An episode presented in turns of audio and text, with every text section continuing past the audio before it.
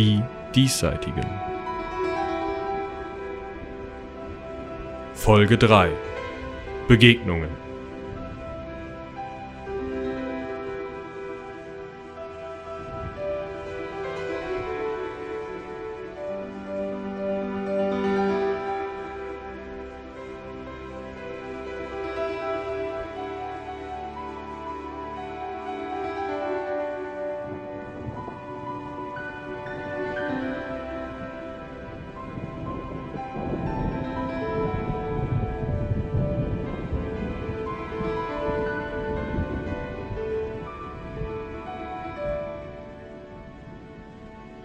Wir wandern acht, neun oder zehn Stunden am Tag.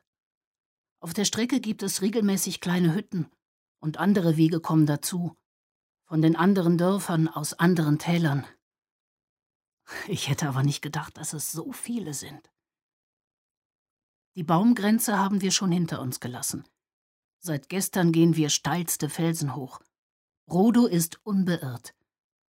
Meistens geht er voraus und ich sehe nur sein Gepäck. Heute Morgen meinte ich, dass man uns bestohlen hätte. Aber wer sollte sich denn hier rumtreiben, sagte er. Und das stimmt ja eigentlich. Wir hatten festgestellt, dass wir beide zwei Rationen weniger hatten, als wir eigentlich gedacht hätten. Aber Tiere würden ja auch nicht zwei Bündel wegnehmen und die anderen dalassen. Wahrscheinlich hatten wir uns verzählt und sind einfach doch schon länger unterwegs. Ich könnte auch nicht mehr sagen, welchen Tag der Woche wir haben. Die Tage sind alle so gleich. Die Stunden sind auch alle gleich.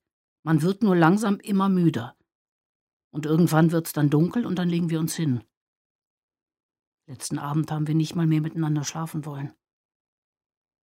Wenn wir erst mal drüben sind, wird das alles vorbei sein. Der Strom wird uns sicher auf die andere Seite tragen. Und da werden wir einfach nur noch leben, zu zweit.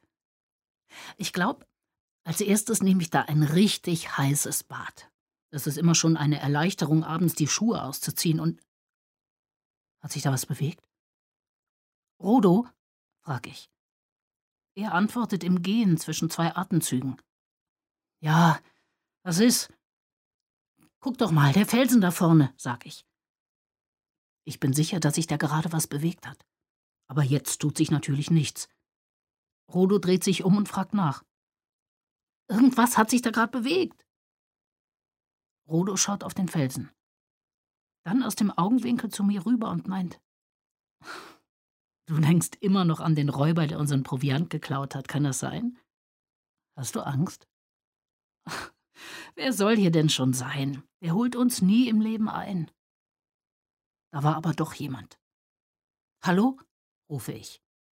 Hallo, ruft auch Rodo, kräftig und laut. Wir wissen, dass Sie da sind, kommen Sie raus. Als es still bleibt, setzt er noch hinterher. Sie sind umstellt, wir sind zwölf kräftige Jägersleute. Da muss ich lachen. Und außerdem wollen wir unsere vier Rationen zurück. Ich halte ihm den Mund zu. Er hält meine Arme fest und wir rangeln ein bisschen. Ein bisschen mehr. Hilfe! ruft Rodo. Aber da kommt niemand. Da ist niemand. Ich drücke seine Arme auseinander und drücke ihm einen Kuss auf. Der Kuss wird länger. Wir haben ja Vorsprung genug. Ein bisschen davon verschwenden wir auf die angenehmste Art und Weise. Als wir fertig sind, schultern wir die Rucksäcke wieder. Ich strecke mich durch und wir gehen weiter. Meine Beine verfallen gerade wieder in ihren Trott. Da ertönt irgendein Geräusch hinter uns und ich laufe in Rodos Rucksack hinein. Muss der so plötzlich stehen bleiben? Warte mal, sagt Rodo und dreht sich um. Hinter uns steht jemand auf dem Weg. Rodo tritt an meine Seite. Eine Frau ist es. Die Haare kurz geschnitten und blond, kräftige Schultern und um die Hüfte einen Regenumhang aus gewachster Wolle geschlungen. Sie ist vielleicht 24. Ihre Haut ist sehr hell und sie trägt ein wollenes Wams oder so gesteppt, anscheinend wärmende Unterkleidung für den Regenmantel, aber ziemlich verdreckt. Auf der Taille sitzt ein breiter Lederriemen, der den kastenförmigen Ranzen auf ihrem Rücken hält. Sobald wir uns umgedreht haben, hat sie den Blick weggedreht. Aber sie bleibt mitten auf dem Weg stehen, ohne jeden Versuch, sich zu verstecken.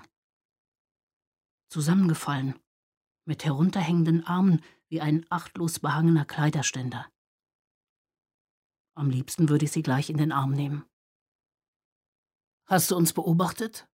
fragt Rodo. Wer bist du? Folgst du uns? Sie antwortet sehr leise. Ja, nein, Entschuldigung. Ich wollte euch nicht beobachten, ich war nur hungrig und. Du warst es, die uns bestohlen hat? Oh, bitte, Rodo, sag jetzt nicht, wusste ich's doch. Tut er auch nicht. Die Fremde stottert weiter. Sie hat sich wohl schon ein paar Tage in diesem Gebiet hier aufgehalten und uns kommen sehen. Und sie hat uns bestohlen. Ihre Verpflegung war wohl schon länger alle. Es tut mir leid. Ich gebe euch alles wieder. Eine Ration habe ich schon aufgegessen, aber was ich hab, könnt ihr wieder haben. Dann hört sie auf zu reden und Rodo fällt anscheinend auch nichts mehr ein. Ich frag sie, aber warum zeigst du dich uns?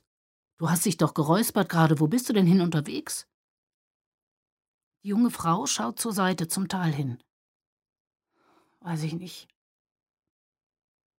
Ich gehe auf sie zu. Rudo bleibt dicht hinter mir. Sobald ich bei ihr bin, fällt sie mir um den Hals. Sie ist fast einen Kopf größer als ich und hat Muskeln wie ein Dachdecker, aber ihre Stimme ist die eines Mädchens. Ich habe mich nicht getraut. Ich war auf dem Weg zum Strom, seid ihr ja bestimmt auch. Und der letzte Teil ist ein Tunnel. Ich stand da, wo der Tunnel anfängt, und da drin war es nur finster. Man kann den Strom schon hören, und die Luft geht auch immer hin und her, als ob am Ende jemand eine riesige Trommel schlagen würde. Und man hört es brausen. Und ich dachte, ich musste an meinen Bruder denken und an all die anderen, und plötzlich wollte ich gar nicht mehr rüber, weißt du? Aber ich will es doch. Jetzt laufe ich schon seit Tagen bloß hin und zurück. Ich. Inzwischen traue ich mich nicht mal mehr bis zur nächsten Weggabelung. Was denn, wenn ich jemand treffe? Und sie klammert sich einfach weiter fest und sagt nichts mehr. Wie heißt du? frag ich sie. Ihr Druck lässt nach und wir stehen voreinander, meine Hände auf ihren Schultern. Briekelt. Briekelt. Naja, jetzt hat sie jemanden getroffen. Sie könnte mit uns mitkommen. Aber will ich das? Ich frag sie, warum sie denn nicht einfach zurück nach Hause geht. Ich kann doch nicht einfach wiederkommen. Ich hab doch schon alles verschenkt und. Und ich hab Leni gesagt, dass ich's mal bei Borg versuchen darf. Und wie sieht das denn aus, wenn ich jetzt wiederkomme? Was soll der denn dann machen? Nee, ich bin weg. Ich bin weggegangen. Sag mal, würdest du einfach wieder zurück? Bei uns ist das ganz was anderes. Aber das braucht sie ja nicht zu wissen. Sollen wir essen? fragt Rodo. Er hat die Zeit genutzt und Feuer gemacht und setzt jetzt gerade eine Suppe auf mit Pilzen von weiter unten am Weg. Gute Idee. Das ist Brickelt, sag ich. Und das ist, er fällt mir ins Wort und hält ihr die Hand entgegen. Rodo. Und du hast wahrscheinlich Grauten dabei, oder? Die würden vorzüglich in diese Suppe hier passen. Und vielleicht Brot zum Stippen und noch ein bisschen Käse. Natürlich hat sie. Was er aufzählt, ist aus unseren Rationen. Du bist auch auf dem Weg zum Strom, oder was? fragt Rodo. Sie sagt ja. Aber eigentlich ja, sag ich. Oder warst es zumindest. Weißt du was? Es gibt doch so viele Weggabelungen. Du kannst ja auch einfach zu irgendeinem anderen Dorf gehen. Da sagst du dann einfach, du hättest dich verlaufen. Nee, Moment, dann schicken die dich ja wieder los. Also, du sagst denen gar nichts. So eine kräftige junge Frau wie dich, die kann doch jeder gut gebrauchen. Wie wär's denn damit? Wär's das nicht? Überzeugt scheint sie noch nicht. Sie guckt Rodo an. Der ist mit Kochen beschäftigt. Sie fragt ihn. Was meinst du, Rodo? Rudo guckt zu mir. Naja, ich denke schon. Und ich denke, Rudo? Rudolf heißt er. Du kannst ja auch irgendwas erzählen, sag ich. Oder du sagst einfach, wo du herkommst, ist deine Sache. Und irgendwann findest du dann einen, dem du alles verraten kannst. Rodo gibt Briekelt und mir eine Schale Suppe. Er selber isst aus dem Kessel. Der soll auch mal was sagen. Iss erst mal was, sagt er. Wir können ja auch morgen weitergucken. Wie kommt er denn da drauf? Wir gehen doch gleich in verschiedene Richtungen weg. Die sollte besser jetzt schon wissen, was sie will. Die Ration kannst du behalten, sag ich. Ist es denn noch weit? Von hier bis zum Tunnel? Riekelt guckt zwischen ihm und mir hin und her. Ein paar Tage. Sie widmet sich weiter der Suppe. Scheint ihr gut zu schmecken. Als wir fertig sind, packe ich das Geschirr wieder zusammen und steck's in meinen Rucksack. Sie steht auf und setzt sich ihren wieder auf den Rücken und bleibt stehen. Dann sagt sie, ich weiß nicht. Ich glaube nicht, dass eine Frau Arbeit kriegt, von der keiner weiß, wo sie her ist. Habe ich noch nie von gehört. Und die kommen da doch drauf und dann bin ich. Ja, was auch immer sie dann ist, beliebt sicher nicht. Aber mir ist ist das egal, stelle ich grad fest. Tut mir leid. Nee, eigentlich nicht mal das. Ich klopfe ihr auf die Schulter und sage, ach, Briekelt, packst du schon. Also, ich würde mich reißen um dich. Rodo gibt ihr noch ein Bündel Brot mit. Wir würden auch so auskommen, sagt er. Wir gehen weg. Was hältst du von der? frag ich ihn, als wir wieder zu zweit sind. Hm, Schon ein armes Ding, sagt er. Da hat er recht. Ein armes Ding, diese Brickhild. Wirkte zuletzt auch nicht so, als ob sie jetzt tatsächlich ins nächste Dorf spazieren und da glücklich würde. Aber was hätten wir tun sollen? Wir haben nichts für sie tun können. Sie hätte weiter mit uns den Berg raufgehen können und dann? Am Tunnel hätten wir sie ja doch wieder allein gelassen. Wir sind zu zweit, aber das ist was anderes. Ohne Rodo wäre ich nicht los. Und ohne mich wäre er auch nicht los. Aber das ist was anderes. Die soll mal ihr Ding durchziehen. Oder eben nicht.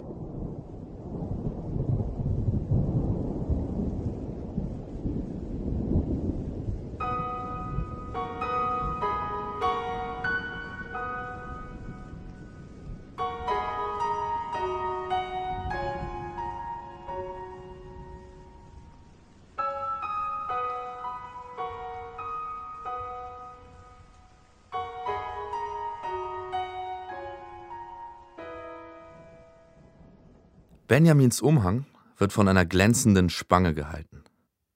Sie stellt eine fliegende Schwalbe dar, umgeben von zwei Holzfälleräxten. Und sie ist aus Stahl, wie die Axtblätter. Als sie sich begegnen, ist es für ihn der vierte Tag Wanderung, für Dala der zweite. Am ersten Abend war Benjamin überrascht, einen Unterstand zu finden. Aber heute hat er schon damit gerechnet. Er hat den Verschlag morgens schon gesehen, verlor ihn aber schnell aus den Augen und, und musste ein ganzes Tal umrunden, um hinzugelangen. Und obwohl er zügig wandert, ging er das letzte Stück im Schein seiner Laterne. Die Aussicht auf eine Nacht, umgeben von einer Decke und zumindest drei Wänden, ließ ihn länger gehen, als eigentlich für einen Tag gut ist. Und einmal meinte er, einen Feuerschein zwischen den Steinmauern erkannt zu haben, hielt es aber für eine Sinnestäuschung. Spät in der Nacht tritt er auf die ebene Fläche, an der der Verschlag aufgebaut ist. Dieser hier hat sogar vier Wände. Die vordere endet kurz vor der Ecke, sodass ein schmaler Eingang offen bleibt. Die Wände und das Dach sind aus grauem Stein, demselben wie das Gebirge ringsum, und erwecken den Anschein, als wären sie auch ebenso alt. Benjamin, auf den letzten Metern richtig leichtfüßig geworden, zieht den schweren Rucksack ab und zwängt sich durch die Öffnung ins windgeschützte Innere. Drinnen liegt ein Bündel Sachen in einer Ecke. Nein, ein Mensch, ein Mädchen, höchstens 14 Jahre alt. Wie ein Eichhörnchen im Winterschlaf ist sie zusammengerollt und darüber eine dünne braune Decke. Und daneben ein Rucksack, ähnlich wie der seine, und in der Ecke lehnt ein Stock, am obersten Ende ist ein Stück weit die Rinde entfernt, als Griff. Benjamin hält still. So leise er kann, setzt er den Rucksack auf den Boden und stellt die Laterne in die Mitte des Raumes, Er bietet genug Platz für beide Nachtlager. Mit Bekannten würde Benjamin hier zu viert drin schlafen und mit seinen Geschwistern auch zu sechst.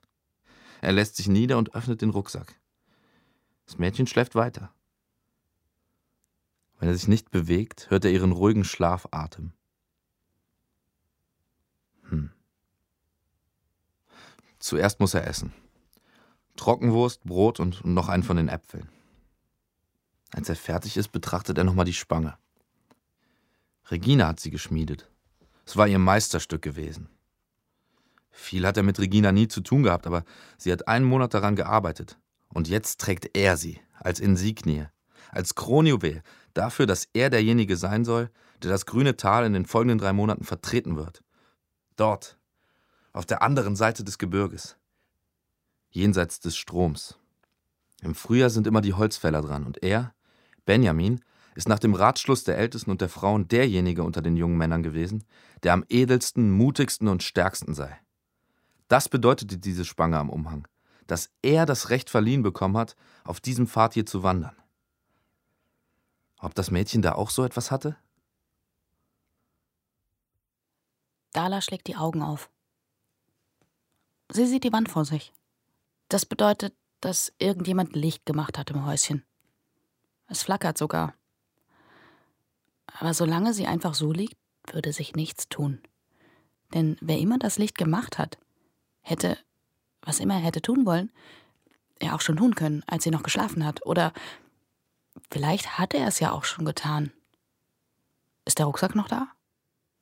Nur mit Augendrehen bekommt sie ihn nicht ins Blickfeld. Falls da überhaupt jemand ist. Aber wenn er schon gegangen wäre, hätte er bestimmt das Licht mitgenommen. Und, Moment, wenn er schlafen würde, hätte er es doch ausgemacht. Was macht er denn da gerade? Nichts zu hören. Gar nichts. Aber irgendwas muss ja mal passieren. Hallo? Hallo, sagt eine Stimme. Ein Mann. Aber ein junger Mann und eindeutig wach, so schnell wie die Antwort kam. Das Licht zeichnet kleine Schatten an jede Rauigkeit der Mauersteine vor ihren Augen. Dalla setzt sich auf und dreht sich um, setzt sich mit dem Rücken gegen die Wand, die Decke über den Knien. Da sitzt er. Schwarze Haare, ein bisschen Bart, sicher älter als sie, aber noch kein Vater oder so. Obwohl, wer weiß. Und? sagt der junge Mann. Wo gehst du hin? Komische Frage. Wo soll man sonst hingehen? Zum Strom? Ich auch. Und wo kommst du her? Aus Ding, so heißt mein Dorf. Ich bin schon anderthalb Tage gegangen. Liegt so in die Richtung. Was machen Sie in Ding? Wie? Also, ich bin aus Buchenheim und wir sind Holzfäller. Dabei legt er sich eine Hand an die Brust. Er gestikuliert überhaupt ziemlich viel. Ja, sagt Dala. Also, ich bin nichts Bestimmtes und die Leute in Dingen machen, naja, alles Mögliche halt, ne? Bist du die Einzige, die unterwegs ist? fragt er. Dalla sagt, sie ist die Einzige. Zumindest ist das ja so gedacht. Der andere ist ziemlich gesprächig. Benjamin heißt er und er kommt aus Buchenheim im grünen Tal. Und er ist auch in dem Tempel gewesen, bevor er los ist. Und alle haben ihn heftig dafür gefeiert, dass er losgeht. Denn Buchenheim ist nur alle zwei Jahre dran. Und dann hat's gerade ihn getroffen. Und sie haben eine Menge Holz für ihn geopfert. Denn wenn man dem Wanderer einen guten Wunsch mit auf den Weg geben will, dann geht man in den Tempel und legt so viel, wie man an einem Tag durch Arbeit geschaffen hat, da ab, und dann spricht man seinen Wunsch, läutet die Glocke und geht raus. Und seine Freunde sind halt alle Holzfäller.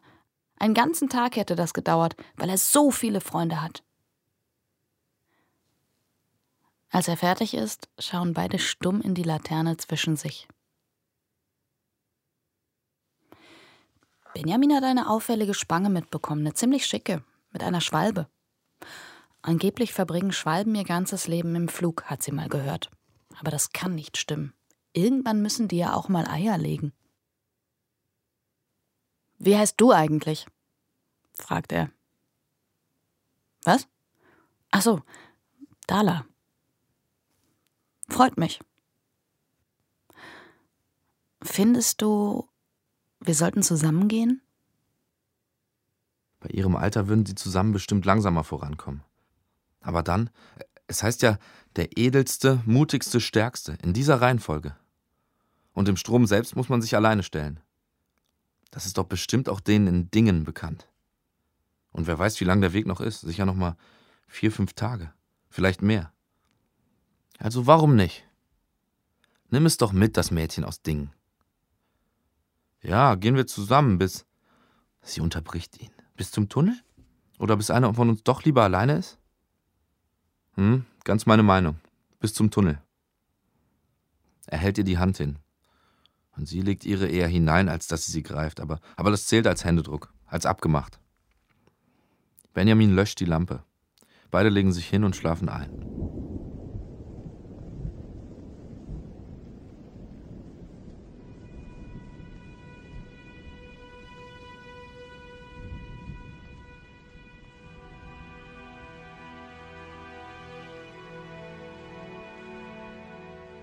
Weiter geht es in der nächsten Folge von Die Diesseitigen. Zu finden in deinem Feed, in deinem Podcast Grabber, auf Spotify und bei vielen anderen Streamingdiensten. Und natürlich auch auf klappkatapult.de.